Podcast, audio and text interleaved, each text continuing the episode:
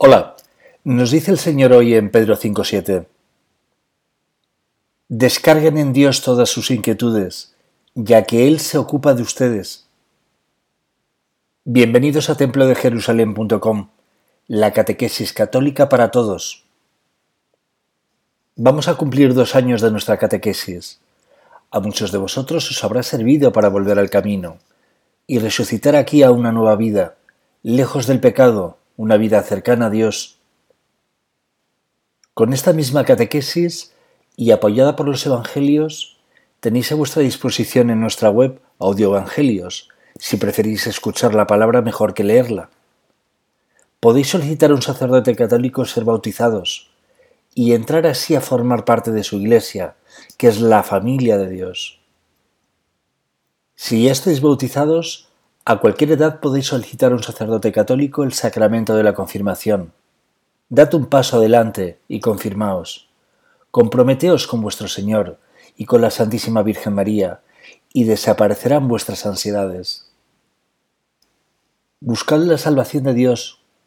Recordad, muchos pidieron a Dios por sus enfermedades, por sus inquietudes temporales, pero pocos le siguieron y pocos buscaron su salvación eterna. Ese pequeño grupo que guarda su palabra y sus mandatos y aspira a su salvación, esos son su iglesia, esos son su familia y esos son su madre y sus hermanos. Que nadie os engañe, vosotros, los que guardéis la palabra y los mandatos de nuestro Señor Jesucristo, sois descendientes de Abraham, de Isaac y de Jacob. Jacob significa Israel. Israel tuvo doce hijos, las doce tribus de Israel. Vosotros sois los descendientes de Israel, los nuevos doce apóstoles. Sois israelitas y sois judíos porque vuestro Señor nació en Judea, actualmente Palestina. No os dejéis engañar por unos ni por otros. Los nacidos en la nación de Israel o en cualquier otra nación jamás pueden ser llamados israelitas ni judíos espiritualmente porque nació el Salvador allí y pasados dos mil años todavía no lo han reconocido. No creen. Creed en la palabra de Dios. Quien no se convierta a Jesucristo, nuestro Señor, seguirá aquí condenado, sea cual sea su culto. No os dejéis engañar por unos ni por otros. Quien odia a su hermano, quien mata a su hermano, quien aborrece a su hermano, no tiene a Dios. Da igual qué vestimenta lleve y qué culto diga adorar. Vuestros frutos serán de bondad, como los de vuestro Señor, integradores, formando con todos un solo cuerpo y un solo espíritu, el de nuestro Señor Jesucristo. La falsa iglesia que os rodea os propone una espiritualidad sin mandamientos, inspirada en el engaño, no en la palabra de Dios y pretende llevar a todos, todos, todos al abismo del que proceden. La falsa iglesia siempre ha existido. Estad vigilantes. Vamos a ver el contexto en el que el Señor nos ha hablado hoy. Cito. Descarguen en Dios todas sus inquietudes, ya que Él se ocupa de ustedes. Sean sobrios y estén siempre alerta, porque su enemigo, el demonio, ronda como un león rugiente, buscando a quien devorar. Resístanlo firmes en la fe, sabiendo que sus hermanos dispersos por el mundo padecen los mismos sufrimientos que ustedes. Fin de cita. La ansiedad es tu enemiga, que tomó el control de tus fuerzas, emociones y pensamientos Dios te libró de tus ansias, de tu ansiedad. Dios te regaló su paz, que es una paz que este mundo no conoce, que es una paz que este mundo no puede comprar. Guardaste la palabra de Dios y sus mandatos, y por ello el Padre, el Hijo y el Espíritu Santo vinieron a anidar contigo, a vivir contigo en tu interior. Esa es la verdadera paz que baja del cielo, los que no guardan la palabra de nuestro Señor Jesucristo no conocen a Dios y no tienen a Dios. Dejad de mirar al cielo esperando a Dios y buscad su venida en vuestro interior. Es una venida interior. Así lo dice el Señor. Cito, El que me ama, mi palabra guardará, y mi Padre le amará. Vendremos a él, y haremos con él morada. Cita del Señor, con lo que abrimos hace dos años nuestro podcast. Todo aquel que no crea que Jesucristo es el Señor, verdadero hombre y verdadero Dios, renuncia a la salvación que le ofrece el Señor y continuará aquí condenado en su infierno o en su purgatorio, uno u otro según la gravedad de sus errores. Si la palabra de Dios viene a vosotros y la rechazáis, no tendréis a nadie que os salve. Ser responsables con vuestras decisiones. Buscad al Señor y su salvación, que precisamente para eso vino.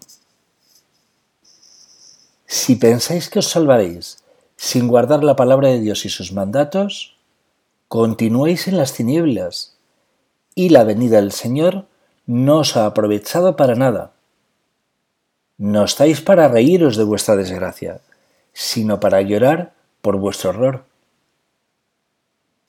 Si Dios os ofrece entrar aquí a su reino y lo rechazáis, llamaremos a todos los demás, llamaremos a todos los que nos encontremos, y con seguridad dará mucho más fruto, y se os quitará el reino de los cielos a vosotros.